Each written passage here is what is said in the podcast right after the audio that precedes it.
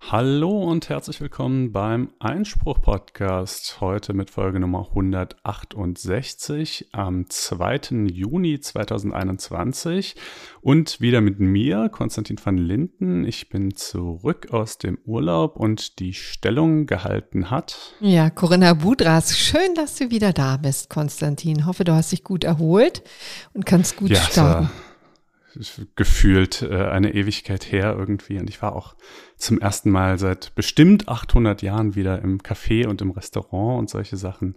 Ganz toll. Ja, schön. Also ähm, das ist ja ganz wunderbar. Wird uns übrigens auch später noch beschäftigen. Also jetzt nicht deine Urlaubserlebnisse, obwohl du gerne am Ende noch ein bisschen erzählen kannst, wenn du möchtest. Aber natürlich dieses ganze Corona-Klimbim, der Lockdown und so weiter, kommen wir später dazu. Aber wir haben noch zwei Hausmitteilungen. Genau, und zwar äh, zum einen ähm, haben wir uns gedacht, es äh, kommt ja immer wieder vor, vielleicht äh, hat der eine oder andere von euch das auch schon erlebt, dass äh, Kommilitonen, Freunde, Kollegen erzählen, ich habe in der Wahlstation irgendwie beim Bundesverfassungsgericht gearbeitet oder ich war bei der EU-Kommission oder ich habe irgendwas ganz oder bei irgendeiner NGO irgendwas abgefahrenes, cooles, interessant klingendes, wo man denkt, Mensch, das ist ja super, das würde ich auch gerne machen. Also das ist dann noch das gute Szenario Szenario, wenn man das denkt. Kann aber auch passieren, dass man denkt, Mensch, das ist ja super, das hätte ich gerne gemacht. Also mit anderen Worten, wenn es dann leider schon zu spät ist. Und ähm, deshalb haben wir uns gedacht, um mal sozusagen so eine Übersicht zu sammeln über äh, all die Dinge, die interessanten äh, Optionen, die man als Jurist in seiner Ausbildung und am Berufsanfang so hat und die jetzt vielleicht nicht jedem sofort ins Auge springen, äh, sammeln wir einfach mal Berichte von spannenden Erfahrungen, die Leute äh, da so gemacht haben. Und wer also Lust hat, äh, sich daran zu beteiligen, äh, der kann gerne mal auf thema.iqb.de gehen. Das ist unsere Karrieremesse. Ähm, und äh, da findet ihr dann noch nähere Informationen und da gibt es ein Formular und da könnt ihr eben gerne aufschreiben, äh, was ihr, wie gesagt, in eurem Studium, in eurem Referendariat oder auch am Anfang eures Berufslebens äh, so gemacht habt, äh, was eben irgendwie aufregend oder interessant oder ungewöhnlich war. Ja, bin ich auch gespannt drauf übrigens. Ähm, so, die zweite Hausmitteilung ist keine Hausmitteilung, sondern eine Korrektur. Da muss ich mich also schon korrigieren. in doppelter Hinsicht, denn ich habe vergangene Woche Quatsch erzählt äh, in der Passage, wo es um den, das Bundesverwaltungsgericht und BAföG ging. Da habe ich erzählt, wie ähm, es für die Studenten, Studierenden und die Auszubildenden und so weiter da tatsächlich einen, einen Wohnzuschlag gibt von maximal 325 Euro im Gegensatz zu dem, was ähm, Hartz-IV-Empfänger bekommen. Und da habe ich behauptet, es sei unbegrenzt, also das Wohngeld werde komplett übernommen, die Miete werde komplett übernommen. Es sei, gäbe nur eine Begrenzung ähm, nach Quadratmeterzahl, je nachdem, wie groß der Haushalt ist. Das ist nicht ganz richtig und da hat sich äh, ein freundlicher Hörer zum Beispiel auf Twitter ähm, gemeldet und auch ein Mitarbeiter des Büros von äh, Katja Kipping, also der linken äh, Abgeordneten, Bundestagsabgeordneten. Und das hat mich natürlich wahnsinnig gefreut, weil ich immer dankbar bin, wenn äh, wenn wir ganz breite Hörerschichten ansprechen, also ganz viele unterschiedliche Hörer und auf der anderen Seite auch ähm, Hörer, die so genau zuhören, dass sie auch etwas zu korrigieren haben. Äh, und äh, um das mal deutlich zu sagen, ähm, ist, dass die Angemessenheitsgrenzen eben kommunal sehr mit sehr unterschiedlichen Methoden bestimmt werden, so habe ich jetzt gelernt. Und es gibt auch fast immer Obergrenzen und die werden ganz äh, unterschiedlich ermittelt, zum Beispiel dadurch, dass irgendwie eine Wohngeldtabelle zum Beispiel an äh, zugrunde gelegt wird oder auch andere Werte in Annoncen oder Mietenspiegel und so. Und ähm, das ähm, hat jedenfalls der ähm, Mitarbeiter von Katja Kipping äh, hier äh, nochmal festgestellt, dass diese Bestimmungsmethoden relativ ungeeignet sind, weil häufig auch das äh, Know-how fehlt und deswegen führt es in vielen Fällen dazu, dass äh, Hartz-IV-Empfänger auch tatsächlich noch ähm, einen Teil von, von ihrem ähm, monatlichen Zahlungen auch in die Miete stecken müssen, obwohl das so eigentlich nicht gemeint ist. So, und das wollte ich jetzt hier mit nachtragen und äh, freue mich, dass ich schon wieder was gelernt habe. So. Ja, so sieht es aus. Und äh, dann haben wir aber auch eine ganze Menge Themen für die aktuelle Sendung. Was steht denn so auf dem Zettel? Heute widmen wir uns einem lange angekündigten Thema, nämlich der Doppelbesteuerung von Renten. Und die ist übrigens vor allen Dingen für jüngere Menschen interessant um mal ein Paradox äh, zu nennen, das in diesem Kontext noch eine Rolle spielen wird. Und ja, Konstantin, auch für dich ist es noch interessant. So viel kann ich hier schon mal ja, ich, äh, ankündigen. Und ich kann schon mal ankündigen, dass ich es nicht begreife, aber äh, ja, das wird sich ändern. dabei ja. helfen. Ja, ja. Nee, da, ähm, da werde ich mit viel Werf und Leidenschaft äh, versuchen, ähm, unsere Hörerinnen und Hörer und auch dich zu fesseln. Und außerdem kümmern wir eben uns heute erneut um die Klimaklagen, denn diesmal ist wieder in den Niederlanden eine ordentliche Bombe geplatzt, wenn ich das mal so salopp formulieren darf. Der Shell-Konzern wurde zu einer deutlichen Reduktion seiner CO2-Emissionen verpflichtet. Und ähm, das gucken wir uns mal auch im Lichte der jüngsten Rechtsprechung des Bundesverfassungsgerichts näher an.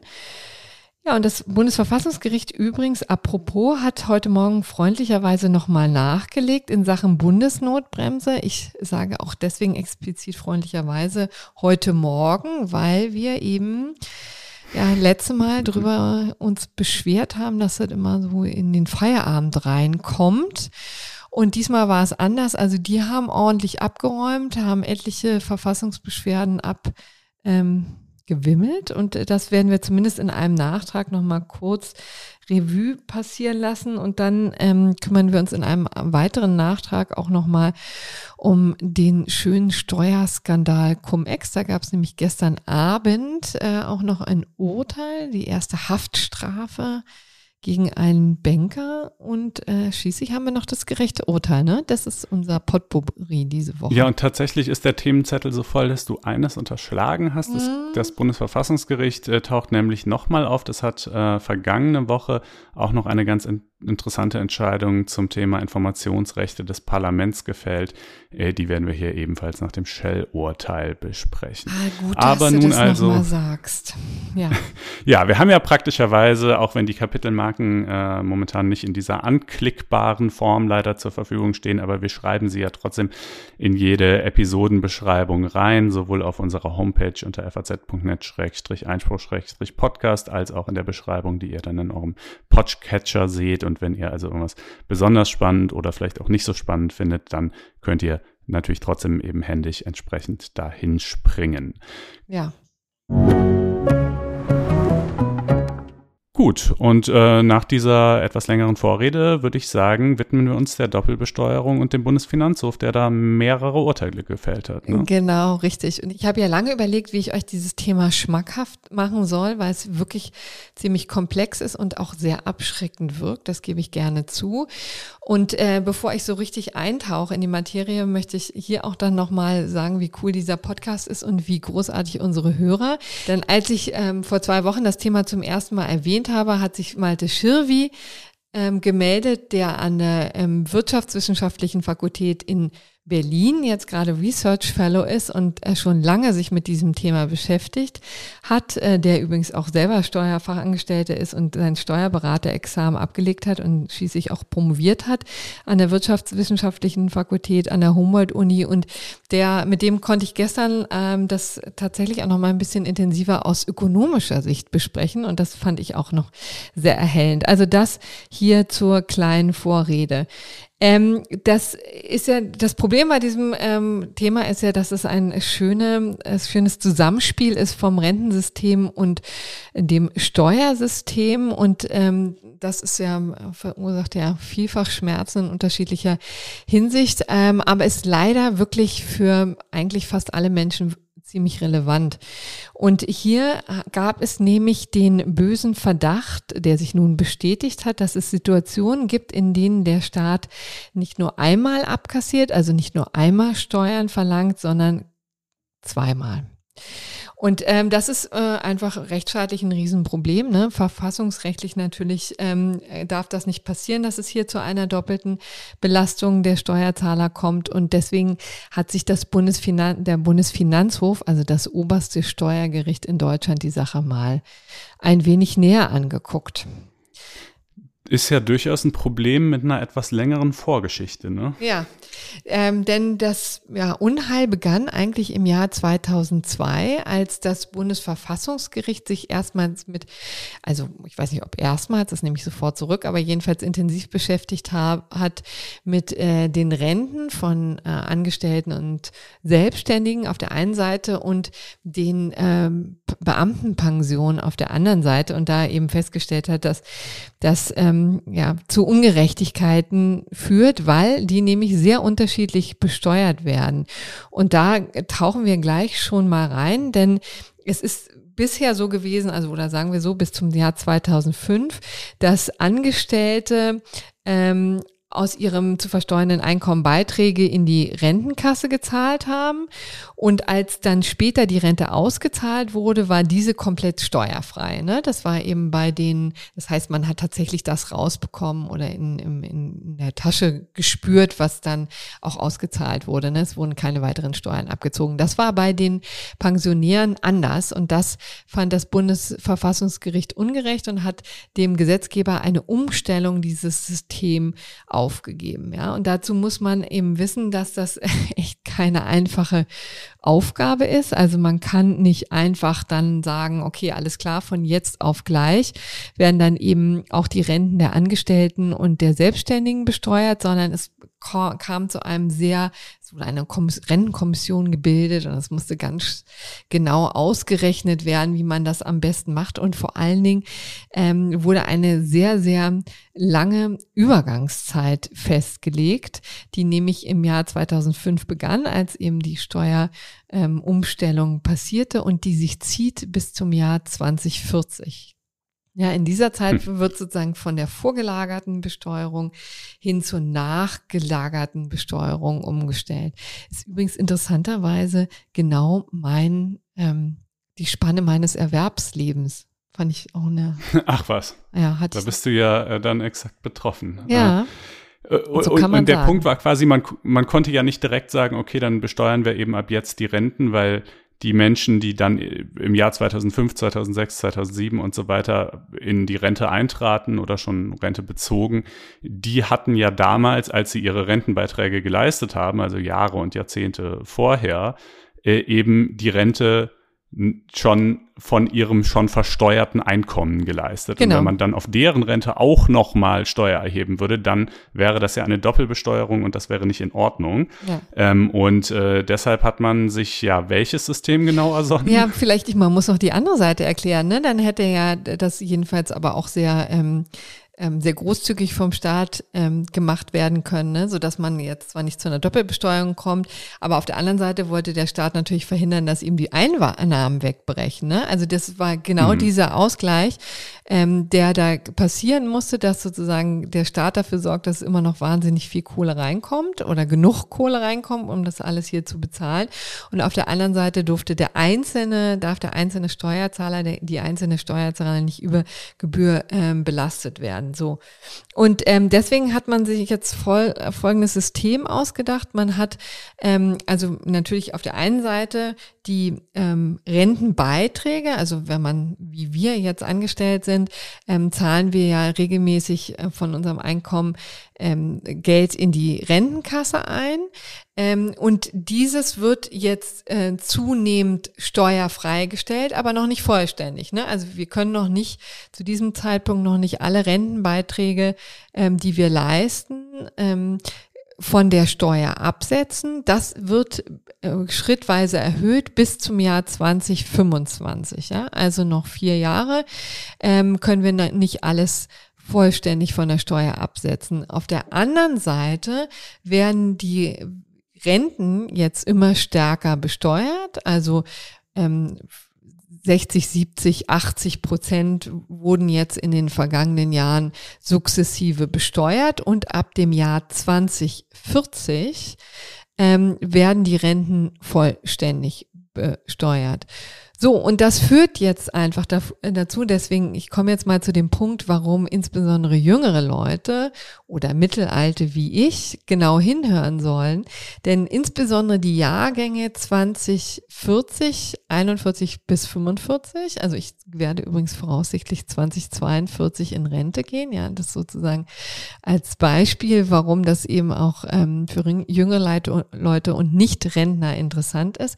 Ähm, bei mir haut's vollständig rein, weil ich ja jetzt eine sehr lange Zeit ähm, noch nicht die ganzen Rentenbeiträge, die ich im Moment leiste, voll absetzen konnte, sondern erst die letzten 15 Jahre.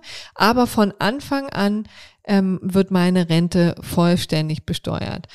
Das heißt also, die Rentner, die jetzt betroffen sind, und das war eben, waren genau zwei Fälle vom Bundesfinanzhof, die haben lustigerweise, also die fanden es nicht lustig, aber es ist interessant, dass die verloren haben, ja, weil bei denen sich dieses Problem noch nicht stellt. Aber der Bundesfinanzhof hat sehr klar gemacht, dass dieses Problem auf den ähm, Staat, auf die Steuerzahler zukommen wird, wenn sich nichts ändert.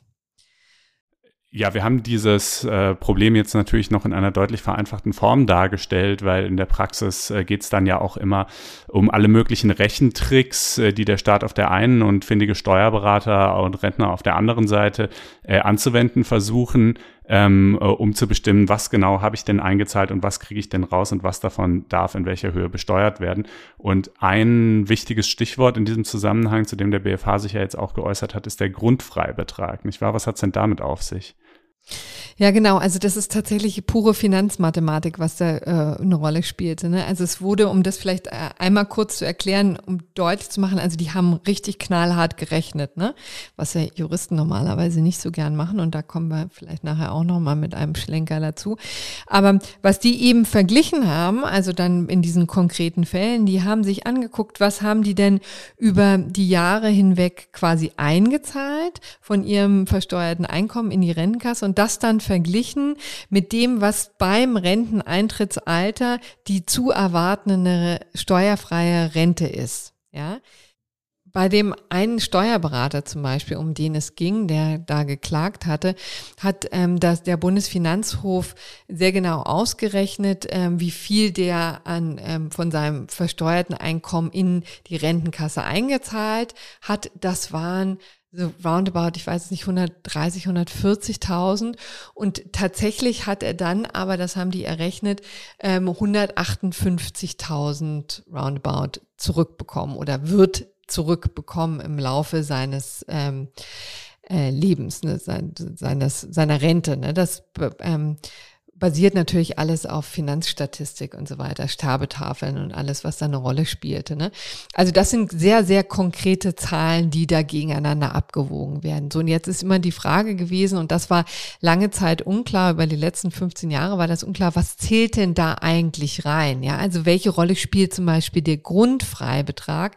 Also die Tatsache, dass jeder in Deutschland ähm, eben 9000 Euro im Jahr steuerfrei behalten darf, egal wie viel er noch dazu ähm, ähm verdient, ja, aber diese 9000 müssen unangetastet sein. Das ist das Existenzminimum, das der Staat dem Einzelnen ähm, belassen muss, ja. Und der ähm, der, der, das Bundesfinanzministerium hat halt immer gesagt, ne, diese 9000 Euro müssen darauf gerechnet werden. Also das erhöht sozusagen diesen zweiten Teil, ähm, damit, äh, weil das ja eben auch tatsächlich steuerfrei ist, ja. Und das hätte dann mhm. eben in vielen Situationen auch schon dazu geführt, dass man ausschließen kann, dass das Ganze ähm, eine Doppelbesteuerung ist. Und hier haben aber die Richter gesagt, nee, so geht's nicht. Der muss äh, draußen draußen bleiben, denn hier geht es ja tatsächlich ums Existenzminimum, ja, und das steht jedem zu und dann würde es zu Unwuchten kommen, ja. Das ist, war jetzt eine Festlegung, die erstmalig getroffen wurde. Das Gleiche gilt übrigens für ähm, Sozialversicherungsbeiträge in die Krankenkasse oder in die Pflegeversicherung, ja. Also die bleiben bei dieser Rechnung außen vor. Ähm, das heißt, ähm, das führt eben dazu, dass dann doch bei mehreren Leuten die Rechnung so eine ähm, so eine Unwucht bekommt, ja, also tatsächlich der erste Teil, also die Einzahlungen größer sind als das, was man schließlich rausbekommt, ja, und das geht nun nach deutschem Recht nicht und da muss jetzt der ähm, Gesetzgeber entgegensteuern. Mhm. Ja, und ich glaube, das reicht auch fast. Also es gibt dann noch viele Sonderkonstellationen. Wie ist es bei Selbstständigen, wo es dann keinen Arbeitgeberanteil gibt? Und wie ist es in diesem, äh, bei Verheirateten und Unverheirateten? Das hängt dann auch noch von solchen Dingen wie der Lebenserwartung des Partners ab und Freibeträge von dem, die wiederum angerechnet werden können oder auch nicht. Ähm, ich weiß nicht, ob wir die diese Aspekte jetzt alle aufdröseln müssen? Naja, man, wir können eine Faustformel an die Hand geben, ne? Denn das okay. hat die Richterin auch ziemlich deutlich gesagt. Die hat nämlich gesagt, naja, also sind ähm, im Moment kaum Rentner betroffen, vielleicht gibt es den einen oder anderen, aber eben in Zukunft viele. Und wer wird besonders betroffen sein? Das sind in erster Linie die Selbstständigen, weil ähm, die Arbeitnehmer eben davon profitieren, dass der Arbeitgeber einen Teil dieser Rentenbeiträge zahlt und die sind für den steuerfrei. Das heißt, deren, ähm, deren steuerfrei, die, quasi der erste Posten ist schon relativ hoch dadurch. Ja, äh, das ist bei Steuer, ähm, bei Selbstständigen anders. Ähm, Männer sind ähm, eher betroffen als Frauen, weil die eben nicht so lange leben. Das heißt, Frauen bekommen länger aus der Rentenkasse ihre Rente ähm, ausbezahlt und dann eben sind Unverheiratete auch stärker betroffen als andere. Das ist so ein bisschen die, ähm, die Faustformel. Aber vielleicht auch nochmal zu dem, ähm, was mir unser Hörer, ähm, Herr Schilvi, gestern äh, noch erzählt hat. Also äh, um das mal sehr, sehr konkret zu machen, das geht jetzt auch nicht um komplette ähm, äh, Lappalie. Ne? Also was er eben ähm, berechnet hat, äh, ist das schon eine Größenordnung von einem fünfstelligen Betrag. Ja, ähm, im Mittel ist davon betroffen. Also will sagen, also ähm, am Ende hat man, wenn man in die Rente sozusagen äh, eintaucht, hat man einen fünfstelligen Betrag angehäuft, der ähm, äh, doppelt besteuert wird. Und wenn man dann die üblichen Steuersatz von 30 20 äh, oder 30 Prozent da ansetzt, dann geht es tatsächlich um ja so roundabout vierstellige Beträge, die da eine Rolle spielen. Also man zahlt tatsächlich einen äh, womöglich mittleren vierstelligen Betrag zu viel an den Staat. Ja, kann man jetzt drüber diskutieren, ja, ob das sozusagen äh, quasi der ganze Mühen wert ist, ja, wenn man das auf das gesamte Erwerbsleben und äh, also die, das ganze Leben letztendlich ja herunterbricht. Aber auf der anderen Seite ist das eben Grundprinzip, dass eine doppelte Besteuerung in Deutschland nicht stattfinden darf. Und wenn die sozusagen im System angelegt ist, dann äh, muss das geändert werden. Man kann eben auch sagen, dass äh, die Politik da auch schon schnell reagiert hat und auch Bundesfinanzminister Olaf Scholz auch schon deutlich signalisiert hat, ja, wir werden, ähm, wir werden in der nächsten Legislaturperiode uns zwangsläufig damit beschäftigen müssen. Die planen eine große Einkommensteuerreform, jedenfalls, wenn die SPD in dieser künftigen Regierung was zu sagen hat. Aber jedenfalls, diese Sache wird aufgenommen äh, werden müssen. Und da jetzt ja auch viele andere Parteien auch schon an die Einkommensteuer ran wollen, wird das also etwas sein, was ähm, hier auch noch über äh, einen langen Zeitraum eine Rolle spielt. Ja, ja, also eine, irgendeine Form von Reform ist, glaube ich, unumgänglich. Der BFH hat es jetzt nicht unmittelbar dem Gesetzgeber aufgegeben, aber es, ist, es geht aus den Urteilen klar hervor. Also nach dem Motto, hier habt ihr gerade noch mal Glück gehabt, hier war es gerade noch nicht äh, der Fall, dass eine Doppelbesteuerung vorläge, aber es ist klar, dass es dazu kommen wird, sofern ihr das Gesetz nicht ändert und dazu darf es aber nicht kommen. Das hat damals schon das Bundesverfassungsgericht ganz klar auch 2000 2004 in seinem Urteil ähm, 2002. oder hm. oder 2002, pardon, 2002 war es, 2004, 2005 kam dann die Reform ähm, äh, äh, schon festgelegt und äh, natürlich gab es auch damals schon warnende Stimmen, die schon gesagt haben, dass äh, das äh, wird so nicht gut gehen.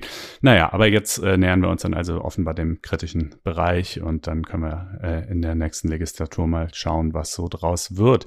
Gut Gut, äh, soll das ähm, alles sein zum BFH? Ich würde sagen, da habe ich jetzt äh, in der Tat die Geduld ordentlich strapaziert, unsere Hörerinnen und Hörer. Ach was, es ist ja. ja, es ist ja nun wirklich tatsächlich für praktisch jeden wichtig, außer er hat irgendwie das Glück, ähm, von der Rentenversicherungspflicht befreit zu sein und in eine, ein berufsständiges Versorgungswerk allein einzahlen zu können, so wie zum Beispiel Rechtsanwälte oder so.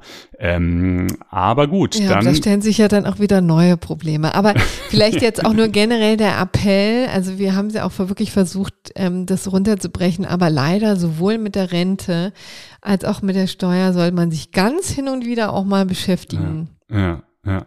Ja, das ist die bittere Erkenntnis.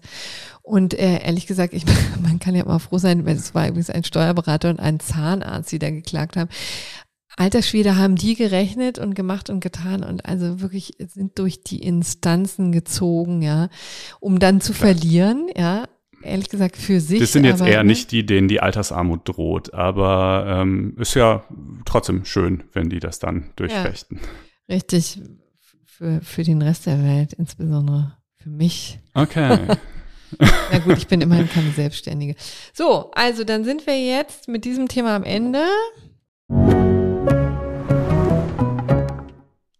Und kommen zu einem anderen Thema, das uns sicherlich auch noch weit in die Zukunft hinein beschäftigen wird, der Klimaschutz und die ähm, jetzt doch äh, immer wichtigere Rolle die Gerichte dabei spielen. Wir hatten ja vor einigen Folgen natürlich das Klimaurteil des Bundesverfassungsgerichts, ähm, das ja sehr, sehr aufsehenerregend war, äh, besprochen.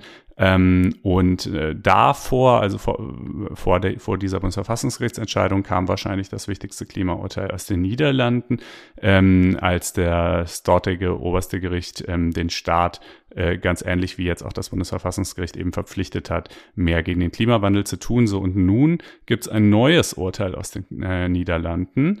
Ähm, erst muss man sagen vom Bezirksgericht Den Haag. Das heißt, das ist äh, noch nicht äh, letztinstanzlich entschieden, auch noch nicht rechtskräftig, könnte sich also noch ändern. Aber vorerst ähm, äh, ist es jedenfalls mal so ergangen ähm, gegen den Ölkonzern Shell, genauer genommen gegen die Royal Dutch Shell äh, das ist quasi äh, die, der Unternehmensteil mit, mit, Sitz in den, mit Sitz in Den Haag, der aber zugleich auch das ganze riesige äh, den ganzen riesigen Ölkonzern leitet und äh, verwaltet.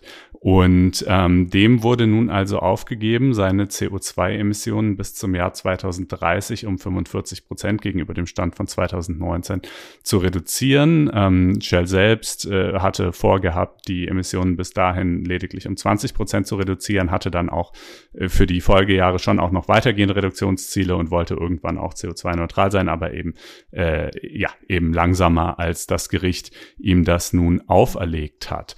Und, und, das ist vielleicht auch ja. ein, der wichtigste Unterschied ja zu dem, was wir hier in Deutschland gesehen haben. Ne? Hier richtete sich das ja direkt an den Gesetzgeber und in den Niederlanden, in dem konkreten Fall, hat das, ähm, das Gericht eben ein Unternehmen konkret ermahnt, doch stärker ähm, zu reduzieren als bisher geplant. Auf welcher Grundlage haben Sie es denn getan?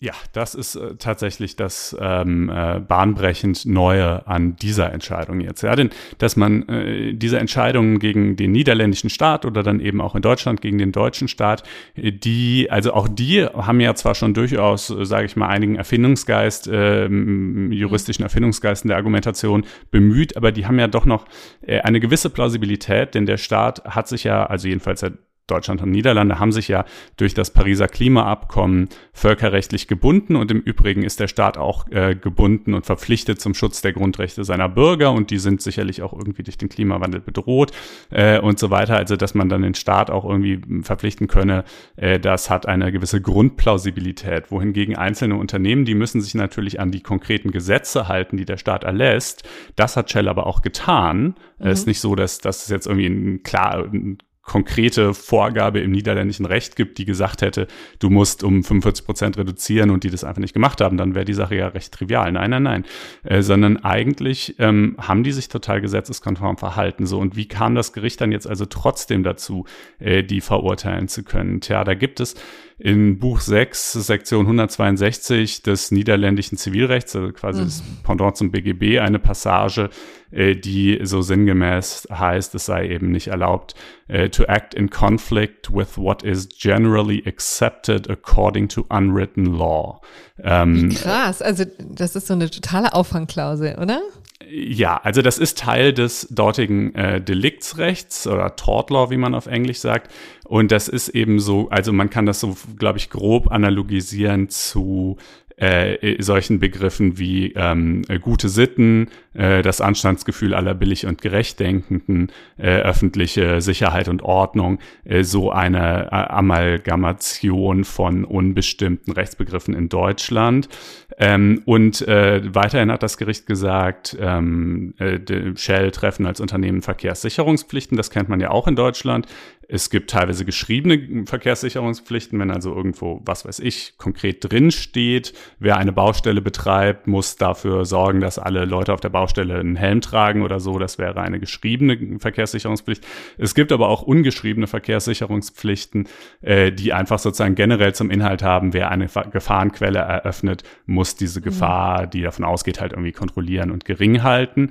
Ähm, und dann ist natürlich immer die große Frage, ja, okay, was, was fällt da alles drunter? Äh, und tatsächlich ähm, äh, sagt das äh, niederländische Gericht eben, ja, da fällt in diesem Fall sozusagen, das ist ja eine Riesengefahrenquelle, äh, die ihr hier eröffnet, indem ihr in enormem Ausmaß äh, für CO2-Emissionen verantwortlich seid. Und zwar nicht nur, wie Shell selber meinte, äh, für die zwei Emissionen, die quasi bei dem Schürfen nach Öl und dem Abpacken von Öl und dem Transport von Öl entstehen, sondern auch für die zwei CO2-Emissionen, die dann später beim Verbrennen von Öl entstehen. Also wenn jemand euren Kraftstoff tankt und dann mit seinem Auto rumfährt und dabei CO2 emittiert, äh, dann seid ihr auch dafür verantwortlich. Und das ist natürlich der äh, Löwenanteil dessen letzten Endes. Ne? Mhm. Und somit habt ihr einen höheren CO2-Ausstoß zu verantworten als beispielsweise die ganzen Niederlande.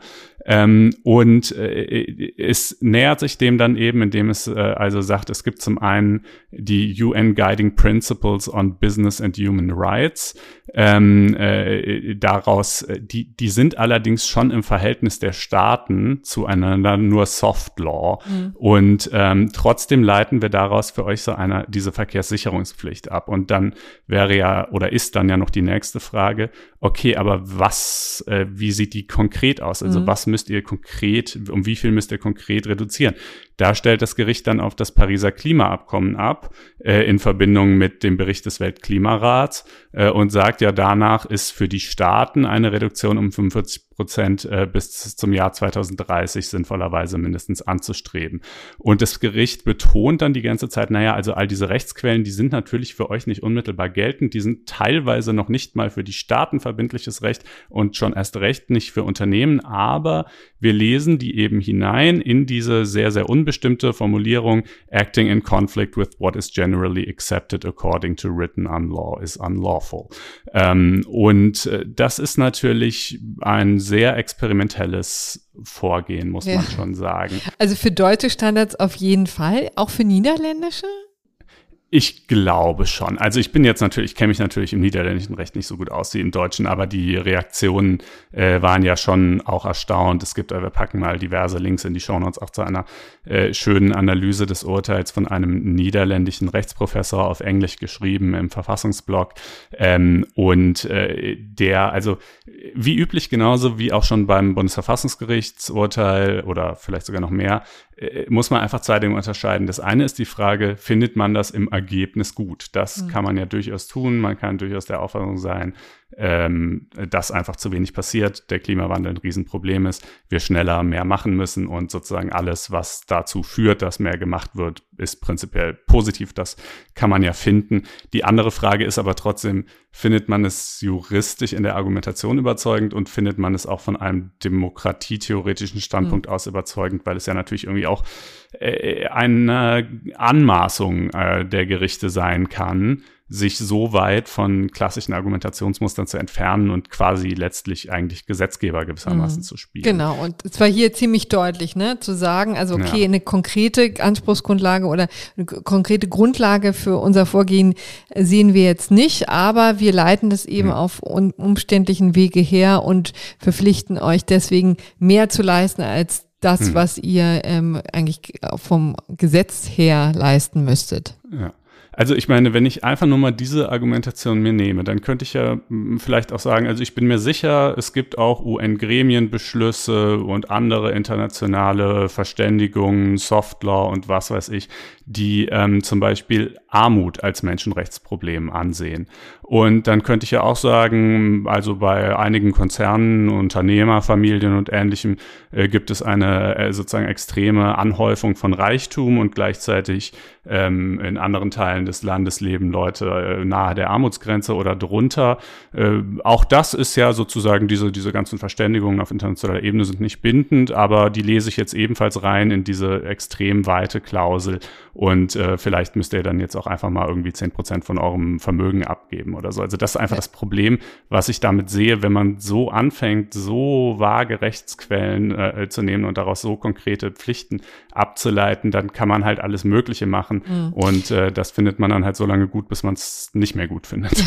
Also oder anders könnte man es ja auch formulieren, indem man sagt, also das Lieferkettengesetz könnte man sich dann eigentlich sparen, weil genau, im Grunde genommen genau. die Vorgaben, die das Lieferkettengesetz jetzt ähm, macht oder machen soll, wenn es in Kraft tritt, lässt, lassen sich auch herleiten aus dem äh, Grundsatz treuen Glauben oder ähm, diverser. Ja, es, ja, und natürlich, also und internationale Menschenrechts, äh, äh, internationales Menschenrechtsverständnis, natürlich ist es menschenrechtsrechtlich äh, problematisch, wenn Leute da 18 Stunden am Tag arbeiten müssen oder der Brandschutz in irgendwelchen Fabriken nicht gut ist. Brauchen wir gar kein Lieferkettengesetz, können wir alles über deutsches Deliktsrecht äh, einfach so schon abwickeln. Und äh, das Problem ist natürlich auch, je mehr eine Materie aber eigentlich ja doch schon durch konkretes, einfaches Recht geregelt ist, und das ist äh natürlich natürlich äh, zum Beispiel im Hinblick auf, auf den Betrieb eines Unternehmens wie Shell schon der Fall.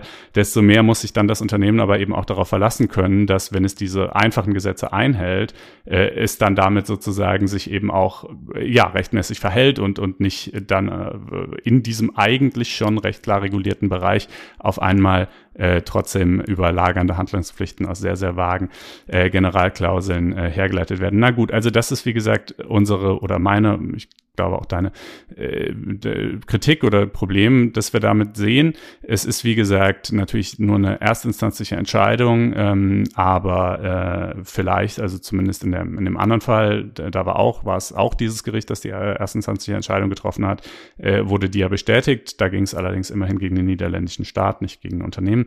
Und es ist natürlich, ähm, also ich habe mir mal angeschaut, äh, 2019 gab es mal eine Studie von White Case, der zufolge global rund 1200 Klimaklagen anhängig seien. Wie viele es heute sind, weiß ich nicht, aber mit Sicherheit mehr ähm, gerade auch angesichts der Erfolge, die es jetzt so gibt. Ähm, äh, es hat gerade kürzlich in Melbourne hat ein Gericht entschieden, dass beim Kohleabbau die Rechte der jungen Generation zu berücksichtigen sind. Und der Europäische Gerichtshof für Menschenrechte hat ähm, zwar noch nicht entschieden, aber hat immerhin mal einem äh, Verfahren, das äh, vor allen Dingen von jungen Menschen aus Portugal betrieben wird, äh, Priorität eingeräumt, also will das als Eilverfahren betreiben, äh, wo es äh, ebenfalls sozusagen um, naja, letztlich eben um ähnliche Fragen geht, ne, die Belange der jungen mhm. Generation und der Klimawandel und so weiter. Ähm, und da, also da passiert vieles und es ist natürlich für Unternehmen selbst wenn jetzt, selbst wenn dieses Urteil jetzt vielleicht wieder kippen sollte oder selbst wenn jetzt in anderen Ländern vielleicht das so nicht entschieden werden würde, äh, baut es trotzdem einen gewissen Druck auf. Sowas ja. muss dann vielleicht in den äh, Risikoberichten, die solche Großkonzerne ja erstellen, auch als Risiko eingepreist werden. Das muss Investoren mitgeteilt werden. Die Bereitschaft von Banken in Geschäftsmodelle zu investieren, die sehr, sehr stark auf äh, CO2-Emissionen fußen, geht zurück. Äh, und äh, sozusagen so, so entfaltet sowas halt ganz viele Wirkungen, die unmittelbar über den Urteilstenor hinausgehen, was man, wie gesagt, durchaus gut finden kann. Das sind, das sind einfach zwei verschiedene Sachen. Man kann, also, ne, um nochmal das Extrembeispiel zu finden, man kann auch einen, äh, einen Monarchen oder einen Diktator gut finden, wenn der nur super Gesetze erlässt und alles toll unter dem ist. Ne? Das sind einfach zwei Fragen, wie finde ich das Ergebnis von etwas und wie finde ich den Weg dahin. Mhm. Ähm, und ähm, ja, äh, das ist, äh, glaube ich, ich gucke mal ganz kurz. Ähm, nö, ich glaube, das ist alles, was ich dazu hätte. Man kann noch kurz auf Deutschland schielen.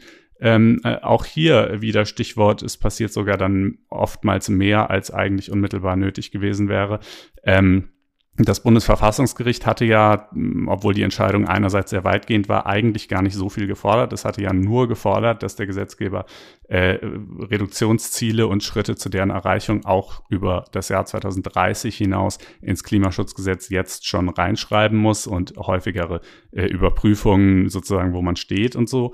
Ähm, und äh, was er eigentlich nicht unmittelbar jedenfalls nicht laut Urteilstenor hätte machen müssen, jetzt ja aber trotzdem tun will, ist, dass er das Ziel bis zum Jahr 2030 erhöht, nämlich eine äh, CO2-Reduktion von 65 Prozent statt, wie es bisher äh, vorgesehen ist, nur 55 Prozent. Das ist jedenfalls äh, also eine solche äh, entsprechende Reform des Klimaschutzgesetzes befindet sich gerade im Gesetzgebungsverfahren, enthält auch noch ein paar andere Änderungen, äh, aber das hier ist äh, wohl die wichtigste.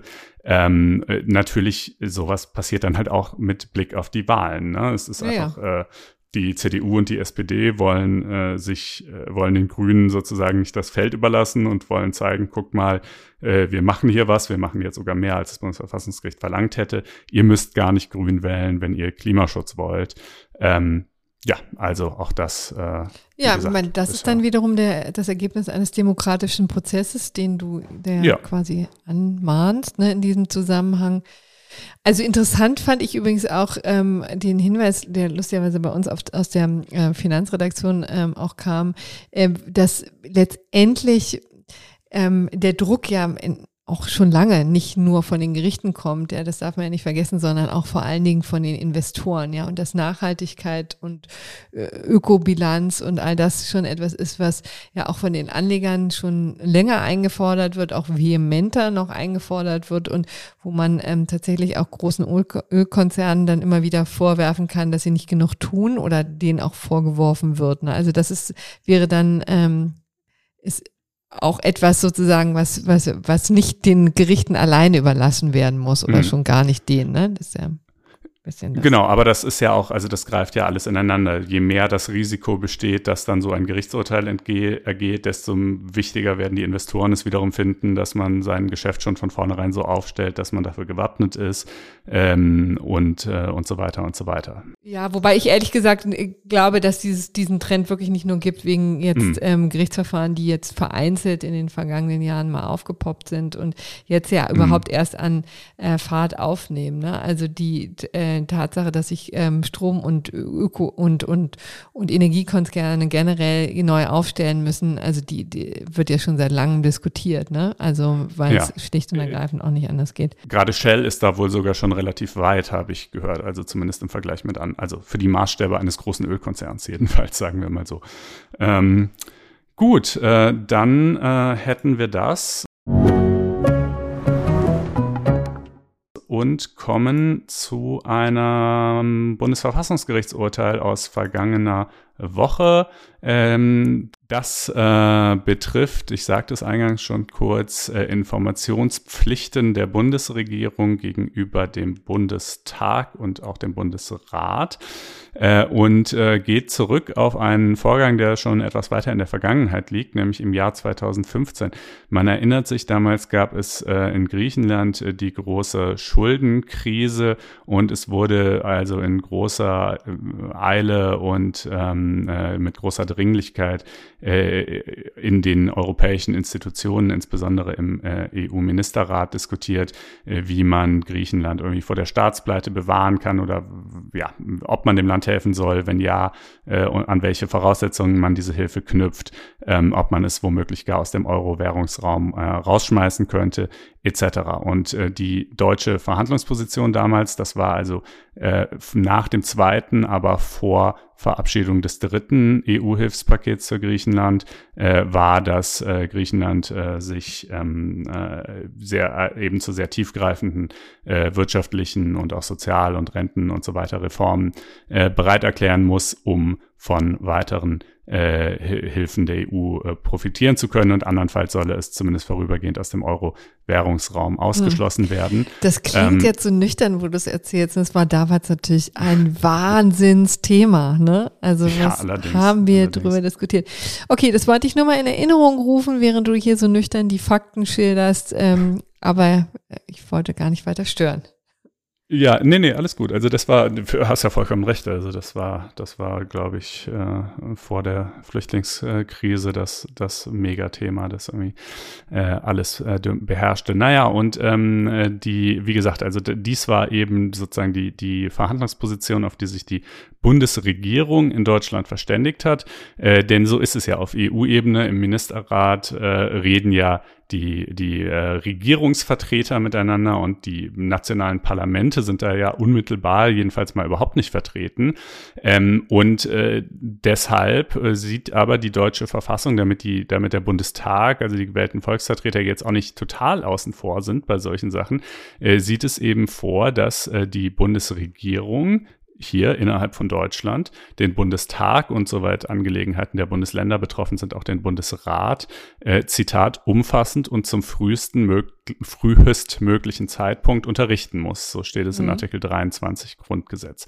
Und ähm, das, äh, also frühestmöglicher Zeitpunkt meint, äh, sagt jetzt das Bundesverfassungsgericht noch nicht, während die Bundesregierung selber noch überlegt. Ja, also sie, sie, ja. sie darf schon sich erstmal ihren eigenen Standpunkt überlegen. Aber wenn sie das getan hat, vollständig oder zumindest in wesentlichen Teilen, und das war ja hier der Fall, und ein entsprechendes Positionspapier war auch an verschiedene EU-Politiker und ähm, äh, so weiter schon verschickt worden, Klammer auf und dann übrigens auch binnen 24 Stunden in den Medien gelandet, äh, so dass also der mhm. Bundestag dann faktisch schon durchaus davon erfahren hat, aber halt nicht auf dem eigentlich äh, gedachten Wege, ja.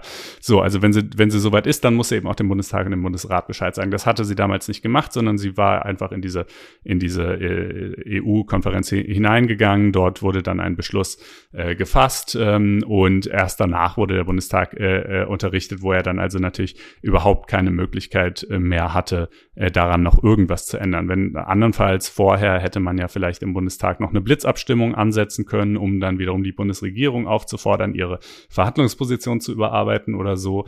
Ähm, äh, und das, diese Möglichkeit besteht natürlich nicht, wenn man äh, erst davon erfährt, wenn es äh, zu spät ist. Ähm, und äh, ja, da sagt das Bundesverfassungsgericht nun also in der Tat, das hat den Bundestag in seinen Informationsrechten äh, verletzt und äh, war insofern verfassungswidrig. Das war ein, ein Organstreitverfahren, das die äh, Grünen Bundestag, Grüne Bundestagsfraktion gegen die Bundesregierung äh, angestrengt äh, hatte. Ähm, und äh, das Bundesverfassungsgericht sagt auch, ja, also wenn, es kann natürlich schon sein, dass ähm, äh, also die Bundesregierung kann schon Gründe haben, warum sie das nicht möchte. Zum Beispiel kann man sich ja vorstellen, dass wenn wenn sie das also vorher gemacht hätte und dann wäre im Bundestag und ja auch in der Öffentlichkeit eine Riesendebatte losgegangen mhm. und ganz viele äh, Bundestagsabgeordnete hätten gesagt, äh, wir finden diese äh, Position der Bundesregierung total asozial und wir finden, wir müssen Griechenland auf jeden Fall helfen und wir dürfen die keinesfalls aus dem Währungsraum rauswerfen und so. Äh, und dann hätten also sozusagen, dann hätten wiederum die anderen EU-Länder im Ministerrat gesehen, ach Mensch, die mh, Position der deutschen Bundesregierung, die ist schon innerhalb ihres Landes total umstritten und möglicherweise schwach, äh, dann schwächt es natürlich auch die Verhandlungsmacht äh, der Regierung im Ministerrat.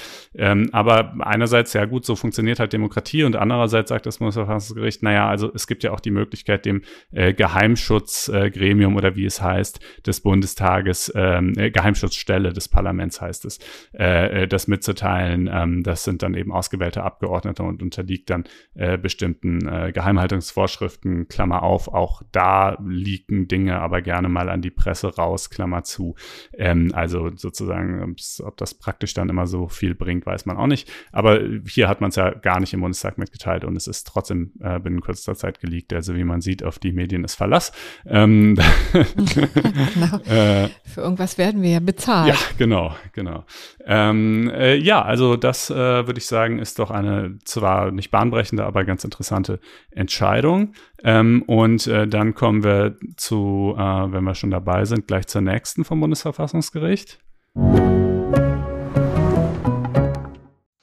Ja, die Bundesnotbremse.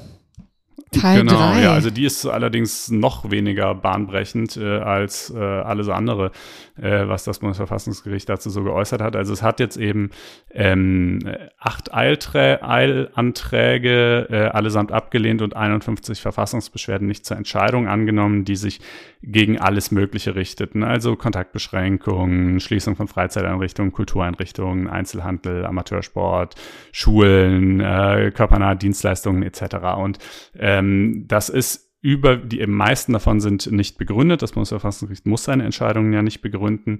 Ähm, äh, und die, die begründet sind, sind äh, extrem knapp begründet. Und äh, man kann das, glaube ich, hier zusammenfassend sagen. Also entweder sind die, seien die, sei, sei der Vortrag nicht substanziiert genug, es sei nicht hinreichend konkret genug dargestellt, von welchen Beschränkungen die Antragsteller in welchem Ausmaß betroffen seien, äh, warum die, das Ausmaß dieser Betroffenheit nicht hinzunehmen sei, ähm, äh, oder es sei quasi schon äh, implizit mitentschieden worden durch die früheren ebenfalls abweisenden äh, Entscheidungen des Bundesverfassungsgerichts, zum Beispiel mit Blick auf die Ausgangssperren vor einigen Wochen oder dann eben auch mit Blick ja auf noch etliche andere Dinge, wo äh, du ja äh, vergangene Woche mit unserem Gast äh, auch äh, ausführlich drüber geredet hast. Naja, also long story short, ähm, das Bundesverfassungsgericht fegt jetzt noch so die äh, Reste zusammen, die es bisher liegen gelassen hat, aber wenig überraschenderweise äh, lehnt es auch die alle ab und es ist auch inhaltlich ehrlich gesagt wirklich kaum was Spannendes äh, dabei. Deshalb äh, wollte ich das hier nur der Vollständigkeit halber erwähnt haben. Ja, ist interessant. Ne? Die Frage ist, ob wir das jetzt mit den mehreren hundert äh, Eilanträgen und Verfassungsbeschwerden noch durchhecheln müssen in den nächsten Wochen. Ähm, weil auf der anderen Seite muss man ja ehrlicherweise sagen, also das gehört ja auch zum täglichen Geschäft des Bundesverfassungsgerichts, dass sie immer wieder Klagen ähm, also abwimmeln. Also abwimmeln ist jetzt ähm, zu negativ konnotiert, aber im Grunde genommen ablehnen müssen, weil die nämlich nicht substantiiert genug sind, weil die Begründung nicht gut ist, weil es gibt ja tausende von Gründen. Es gibt ähm, ja auch eigentlich umgekehrt sehr, sehr wenige Verfassungsbeschwerden, die reüssieren, die einfach ähm, erfolgreich sind beim Bundesverfassungsgericht. Und ich habe mich jetzt, deswegen kann man das, kann es eigentlich nicht verwundern, ja. dass es jetzt hier bei der Bundesnotbremse genauso ist. Nur ich habe mich jetzt gefragt, ob die sich verpflichtet fühlen, das, was sie sonst immer im Verborgenen machen, jetzt quasi ans Tageslicht zu zerren und dann unerbittlich bei jeder Verfassungsbeschwerde, die sie ablehnen, jetzt eine Pressemitteilung rausschicken. Tja, also hier haben sie ja schon mal etliche Dutzend jedenfalls dann äh, gesammelt. Also klar, ne, natürlich die, die Erfolgsquote vom Bundesverfassungsgericht liegt irgendwo im niedrigen einstelligen Prozentbereich. Das liegt aber natürlich auch daran, dass es einfach eine gewisse Zahl von sozusagen Rechthabern und Querulanten auch im Land gibt, ganz generell jetzt, die einfach sozusagen Rechtsstreit egal wie absurd ihre Position ist, schon aus Prinzip äh, immer bis zum Bundesverfassungsgericht tragen äh, und deshalb eben auch viel Mist da aufläuft, ganz klar. Also insofern, das mag ja auch durchaus sein, dass unter den jetzt entschiedenen und abgelehnten und vielleicht auch künftig noch abgelehnten dann auch wirklich einfach viele waren, die sich mehr so wie wirre Leserbriefe gelesen haben. Ja, das, das ist äh, absolut vorstellbar oder sogar plausibel. Du weißt genau, was ich meine. Ähm, äh, aber ähm, genau, ich glaube, unsere Kritik äh, äh, an denen, äh, es gab natürlich auch gehaltvolle Beschwerden und unsere Kritik an denen haben wir ja auch schon in den äh, vergangenen Wochen dann äh, verschiedentlich formuliert und ich glaube, das hier, wie gesagt, es sind dann jetzt einfach so die Reste, die da irgendwie aufgefickt werden. Ja. Das war es dann zur Bundesnotbremse und jetzt kommen wir noch zu einem äh, weiteren Lieblingsthema, nämlich Cum-Ex. Ne? Das wäre ist jetzt, schon ein Weilchen her, aber immer wieder schön. Ja, und da kann ich, ähm, ist mir bei der Vorbereitung jetzt auf dieses Thema aufgefallen, dass das ja das spiegelbildliche Problem ist zu der Doppelbesteuerung der Rentner. Weil hier mhm. ja ähm, Steuer mehrfach zurückverlangt wurde von den Professionellen. Tatsache. Ja. Ach Mensch. Es ist tatsächlich ja. so, ich würde jetzt, ich meine, ich finde dann dann enden auch die Gemeinsamkeiten schon. Also beziehungsweise es sind ja keine Gemeinsamkeiten, sondern Gegensätze. Aber ich fand diese Erkenntnis eigentlich hochinteressant, was sich mit Steuern alles treiben lässt äh, und wie es teilweise, wie das Pendel immer hin und her schwingt. Also ähm, oft sind äh, dann vielleicht die äh, die Bürger oder manchmal sind die Bürger die drüppelten. Und hier in diesem Fall ähm, war das eine wahnsinnige Masche, die in der Finanzbranche ja, ja also um die Jahrtausendwende äh, viele, viele gemacht haben. Ähm, es war eine ähm, wahnsinnige Geschäftemacherei auf Kosten des Staates. Und äh, das findet jetzt auch seinen Niederschlag in den äh, Straf Verfahren in, vor den Strafgerichten der Republik. Das Landgericht Bonn hat jetzt zum zweiten Mal ähm, einen Banker verurteilt, diesmal eben sogar zu einer Gefängnisstrafe. Das ist die Neuigkeit, die wir jetzt zu berichten haben. Gestern Abend, also Dienstagabend, kam das Urteil relativ überraschend und ähm, es ging um einen Generalbevollmächtigten der äh, Privatbank MM Warburg. Ähm, die da auch relativ involviert gewesen sein soll in dieser Abwicklung der ähm, dieser Geschäfte.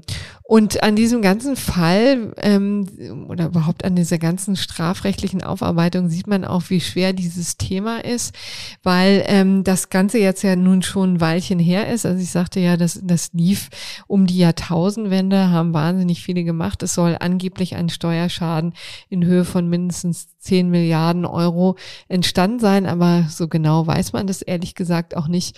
Und ähm, 2012 ähm, wurde die Gesetzeslücke, die, die Steuerschloch ja ge, gestopft, also eine Gesetzesänderung in Gang gebracht und ähm, erst jetzt tröpfeln so langsam die Urteile in dieser Sache ein. Also es ist wirklich unfassbar mühselig. Ähm, dass es jetzt eine erste Haftstrafe gegeben hat, hatte jetzt die ganzen Mahner natürlich dann auch äh, zu, erstmal zufriedengestellt oder zumindest jedenfalls dazu geführt, dass sie gesagt haben, hier ist ein Meilenstein. Das war das zum Beispiel die Bürgerbewegung Finanzwende, die das gestern in Reaktion auf dieses Urteil so formuliert hat. Jetzt endlich werden quasi Banker auch ähm, in, äh, ins Gefängnis gesteckt. Das sind so ähm, das ist, ist das einzige Signal, was die Finanzbranche versteht, sozusagen, war, war so die Message. Ne? Man muss jetzt auch sagen, ähm, das ist auch noch nicht rechtskräftig. Es wird auch definitiv wahrscheinlich jedenfalls den Bundesgerichtshof noch ähm, äh, beschäftigen, weil im ersten Fall ging es um zwei Londoner Banker, die sich sehr geständig gegeben haben und die, ähm, die Ausgepacktheit auch sehr viel erzählt haben, wie diese Geschäfte damals gelaufen sind. Ach, sollte man an dieser Stelle vielleicht einmal ganz kurz sagen. Ne? Also es ging im Grunde genommen um Geschäfte, die mit Aktien getätigt wurden, die rund um den Dividendenstichtag eines Unternehmens gehandelt wurden. Und ähm, dabei war eben die Besonderheit, dass professionelle Anleger, also Investmentfonds und so weiter und so fort, sich ähm, also keine Kapitalertragssteuer zahlen müssen.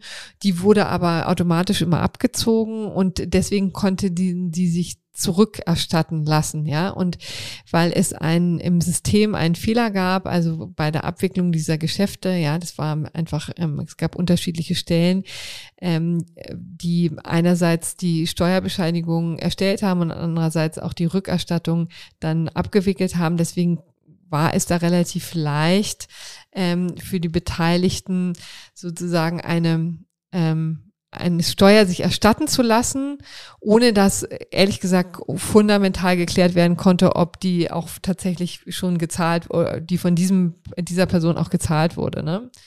Ähm, mhm. also ja, oder sogar jetzt im Nachhinein ja relativ klar ist, dass sie eben nicht gezahlt wurde in vielen Fällen. Ja, also absolut, genau. Also im, im Grunde genommen, also das, das ist die Verteidigungslinie derjenigen, die da jetzt vor Gericht stehen, die sagen eben einfach immer so, naja, also wir, wir, wir wussten ja nichts davon, dass die mehrfach erstattet wurde, sondern wir, und wir konnten es auch nicht wissen, weil man sich Aktien jetzt nicht als verkörperte Gegenstände vorstellen muss, sondern sozusagen, das ist quasi ähm, einfach ein eine, eine Rechtsposition, die äh, im, im äh, jetzt auftaucht in den äh, digital auftaucht. Also ich will es ähm, jetzt gar nicht ähm, so so lange ausformulieren. Jedenfalls wichtig war, dass dass da die Möglichkeit und die Gefahr bestand, dass man sich eben eine einmal gezahlte Kapitalertragssteuer mehrfach zurückerstatten konnte. Und ähm, das ist wohl geschehen und wird jetzt äh, vor Gericht aufarbeitet, aber weil eben so viele Personen auch ähm, daran beteiligt waren, ähm, ist das eben immer, immer schwierig, da auch die strafrechtlichen Verantwortlichkeiten klar zu machen. Ne? Also das ist die Misslichkeit und deswegen umso interessanter, dass es hier offensichtlich gelungen ist. Wir, ähm, dann wird man sehen, ob das vor dem BGH Bestand hält. Übrigens ähm, ist hier auch die Verteidigung wird übernommen, unter anderem von Thomas Fischer, der ja auch ziemlich bekannt ist in der Szene, sage ich jetzt mal, weil er ehemaliger Haarrichter war und auch sehr lange Kolumnist in verschiedenen äh, Medien. Ja, und ja nun äh, vor relativ kurzem, glaube ich, äh, dann in die äh, Welt der Strafverteidiger gewechselt ja. ist. Ne? Ganz interessant, auch äh, mit Blick auf Herrn Wedel und manch andere. Das wird uns hier vielleicht äh, nochmal beschäftigen, wenn da Entscheidungen anstehen. Ähm, genau. An dieser Stelle sei es erstmal vermerkt und dann würde ich sagen, kommen wir auch schon zum gerechten ja. Urteil. Ach so, habe ich überhaupt jemals gesagt, wie viel der Mann eigentlich bekommen hat? Fünf Jahre und sechs Monate. Äh, das trage ich jetzt hiermit nach. Also ähm, fünf Jahre und sechs Monate lautete das Urteil. Und übrigens, also ähm, seine Verteidiger hat einen Freispruch gefordert und die Staatsanwaltschaft zehn Jahre. Also schon eine ziemliche Diskrepanz. Gut.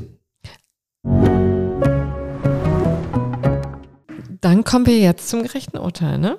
Genau, das stammt nochmal aus dem schönen Komplex Corona und dem liegt ein eigentlich erstmal ganz gewöhnlich klingender Sachverhalt zugrunde. Da ist nämlich das Kind einer Frau aus Aurich ähm, äh, in die Schule gegangen, in die vierte Klasse und hatte dort Kontakt zu einem dann später positiv getesteten Kind und das Gesundheitsamt hat dann, äh, also nachdem dieses andere Kind positiv getestet worden war, eben am nächsten Morgen äh, in der Klasse für Schnelltests gesorgt ähm, und die Mutter dieses äh, einen dann dort geschnelltesteten Kindes ähm, äh, ist dann anschließend mit ihm zu einer Ärztin äh, gezogen, die ihm eine schwere psychische Traumatisierung wegen des Tests äh, attestiert hat, allen Ernstes. Ähm, und äh, dann hat sie Anzeige äh, gegen die betreffenden Mitarbeiter des Gesundheitsamtes erstattet wegen Körperverletzung im Amt.